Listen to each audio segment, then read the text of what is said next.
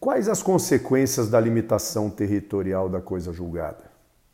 Interessante nós falarmos que a coisa julgada é um dos aspectos mais relevantes na distinção da tutela coletiva da individual.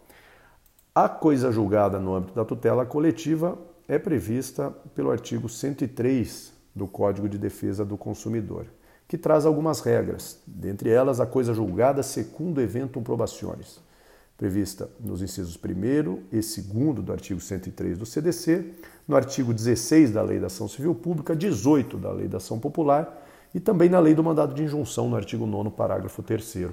Uma regra aplicada aos direitos difusos e coletivos que condiciona a coisa julgada ao fundamento da decisão. E ela traz uma regra que, nos casos de improcedência por ausência ou insuficiência de provas, não haverá coisa julgada. E aí a doutrina diverge um pouco quanto a coisa julgada, se há ou não coisa julgada material. A parte da doutrina entende que sim, que há coisa julgada é, material, mas condicionada à inexistência de prova nova.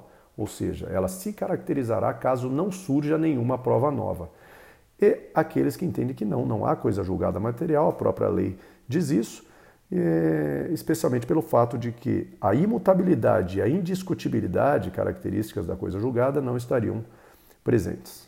Há uma discussão também com relação ao que seria prova nova, se a prova nova é só aquela que é superveniente, ou se prova nova são todas aquelas provas que não foram apresentadas a tempo no processo judicial, ou seja, que não foram objeto de apreciação judicial no âmbito daquele processo. essa segunda corrente é aquela que mais se coaduna com a efetividade da tutela coletiva. Temos uma outra regrinha também, que é a coisa julgada segundo eventum litis in utilibus, que a coisa julgada material dependerá, nesse caso, do resultado concreto da sentença. Se a sentença for de improcedência, o indivíduo não será prejudicado, ou seja, não haverá coisa julgada é, material. Só haverá coisa julgada material nesse caso se o resultado concreto da sentença definitiva for procedente. É uma opção político-legislativa, também prevista aí no, no inciso 3, parágrafos 1, 2 e 3 do artigo 103 do Código de Defesa do Consumidor. Tem as exceções, né, as exceções previstas pela, é, pela legislação também, né, em que haverá na verdade, a coisa julgada material, que são as hipóteses previstas no artigo 104 do CDC e do artigo 94 também do CDC. Por fim, e aí que entra a nossa pergunta provocadora, a limitação territorial da coisa julgada, prevista no artigo 16 da Lei da Ação Civil Pública, restrição é, territorial, que traz que, as, que a sentença só fará coisa julgada nos limites da competência territorial do órgão prolator. E também uma limitação prevista no artigo 2A da Lei 9494 de 97, específica para as associações, mas traz que a sentença proposta é, decorrente né, de uma ação proposta por entidade associativa alcançará apenas os associados que tenham domicílio no âmbito de competência do órgão prolator. Na verdade, temos uma dificuldade imensa de entender e compreender o que o legislador é, tentou fazer.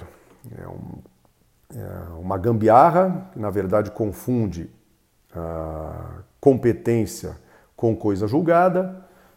Na prática, é totalmente impossível é, de se limitar territorialmente a coisa julgada material.